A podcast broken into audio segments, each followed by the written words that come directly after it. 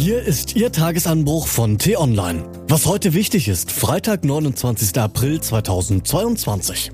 Lässt sich der Ukraine-Konflikt mit einer Kombination aus Härte und Zugeständnissen befrieden? Geschrieben von Chefredakteur Florian Harms, gelesen von Till Schäbitz.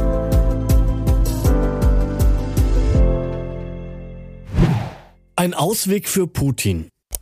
Wann brennen Putins Sicherungen durch? Nun, der Kreml-Chef steht unter enormem Druck. Sein Feldzug gegen die Ukraine entwickelt sich zu einem militärischen, politischen und wirtschaftlichen Desaster. Der Blitzkrieg gegen Kiew gescheitert. Die Offensive im Donbass angesichts massiver Gegenwehr der hochgerüsteten Ukrainer ins Stocken geraten. Zigtausende Soldaten gefallen. Die russische Wirtschaft schwer getroffen von den Sanktionen. Der russische Präsident hat sein Land in eine katastrophale Lage gestürzt. Sein imperialer Machthunger fügt nicht nur den Ukrainern, sondern auch den eigenen Landsleuten immense Schäden zu. Und diese Schäden werden von Tag zu Tag offensichtlicher. So verlassen immer mehr junge Russen ihre Heimat. Immer mehr Firmen schlagen Alarm. Immer mehr Mütter weinen um ihre Söhne. Offenbar dachte Putin, der Westen werde auf den Einmarsch in die Ukraine genauso halbherzig reagieren wie auf die Besetzung der Krim im Jahr 2014. Ein Irrtum. Denn Joe Biden, Olaf Scholz und Emmanuel Macron, ihre Verbündeten, sie lassen keine Zweifel daran, dass sie Putin in die Knie zwingen wollen. So rüsten sie die Ukraine bis an die Zähne auf und bestrafen Moskau mit den härtesten Sanktionen, denen ein großer Staat je ausgesetzt war. Aufheben wollen sie die Strafen erst dann, wenn Putin seine Armee zurückpfeift und die Ukraine gerettet ist. Das kann noch länger dauern. Es droht ein monatelanger Abnutzungskrieg. Oder die Lage ändert sich schlagartig. Denn das ist die irrationale Komponente in diesem russischen Roulette. Und wer mit Politikern darüber spricht, bekommt eine Ahnung davon, wie nah wir alle am Abgrund einer noch viel größeren Katastrophe wandeln. Je offensichtlicher Putins Misserfolg wird, desto größer ist die Gefahr, dass der Kreml-Chef plötzlich austickt und zur tödlichsten Waffe greift. Solche Einschätzungen hört man jetzt. Das Risiko eines russischen Atomangriffs wächst mit jeder Minute. Umso größer ist das Erstaunen über all die Bescheidwisser, die nun in Talkshows und vor Mikrofonen zur maximalen Eskalation blasen. Manche Grünen erkennt man ja kaum wieder. Früher Sonnenbrille, heute Stahlhelm. Mancher würde wohl am liebsten sämtliches Militärgerät der Bundeswehr nach Kiew verfrachten. Unter Druck tun Menschen die übelsten Dinge. Und besonders üble Menschen tun besonders üble Dinge. Deshalb führt der einzige Ausweg aus dem Drama in der Ukraine über eine Kombination aus Härte und Zugeständnissen. Putins Armee muss aufgehalten und weiter geschwächt werden, wofür es westliche Waffenhilfe braucht. Aber nicht wahllos, sondern effektiv.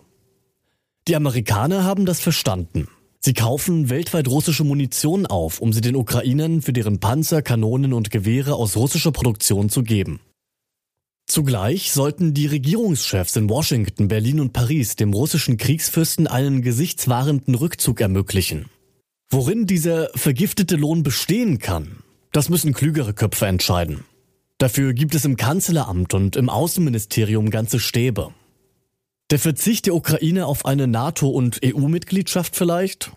Die Wiederannäherung Russlands an den Kreis der G8-Staaten? Womöglich sogar die inoffizielle Anerkennung der russischen Besetzung des östlichen Donbass. Jedes dieser Zugeständnisse wäre schmerzhaft und es wäre nicht leicht, das den patriotischen Ukrainern abzuringen. Doch ohne Kompromisse wird es kaum gehen. Man kann üble Menschen in die Knie zwingen. Aber solange sie einen Finger am Atomknopf haben, sollte man sie lieber nicht zu Boden werfen. Was heute wichtig ist.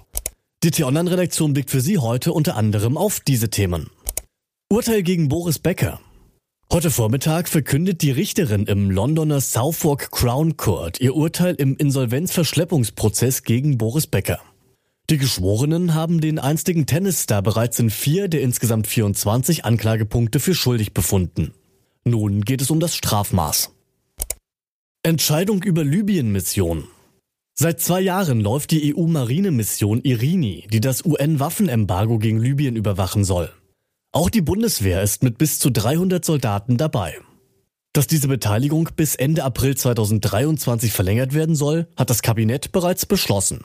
Heute stimmt der Bundestag über das Mandat ab. Die NATO wächst. Noch sind die Beitrittsgesuche Schwedens und Finnlands nicht offiziell. Doch NATO-Generalsekretär Jens Stoltenberg versicherte den beiden Partnerländern gestern schon mal, dass die Allianz sie mit offenen Armen empfangen werde. Diese und andere Nachrichten, Analysen, Interviews und Kolumnen gibt's den ganzen Tag auf t-online.de. Das war der T-Online Tagesanbruch vom 29. April 2022. Produziert vom Podcast Radio Detect FM und immer um kurz nach 6 Uhr morgen zum Start in den Tag.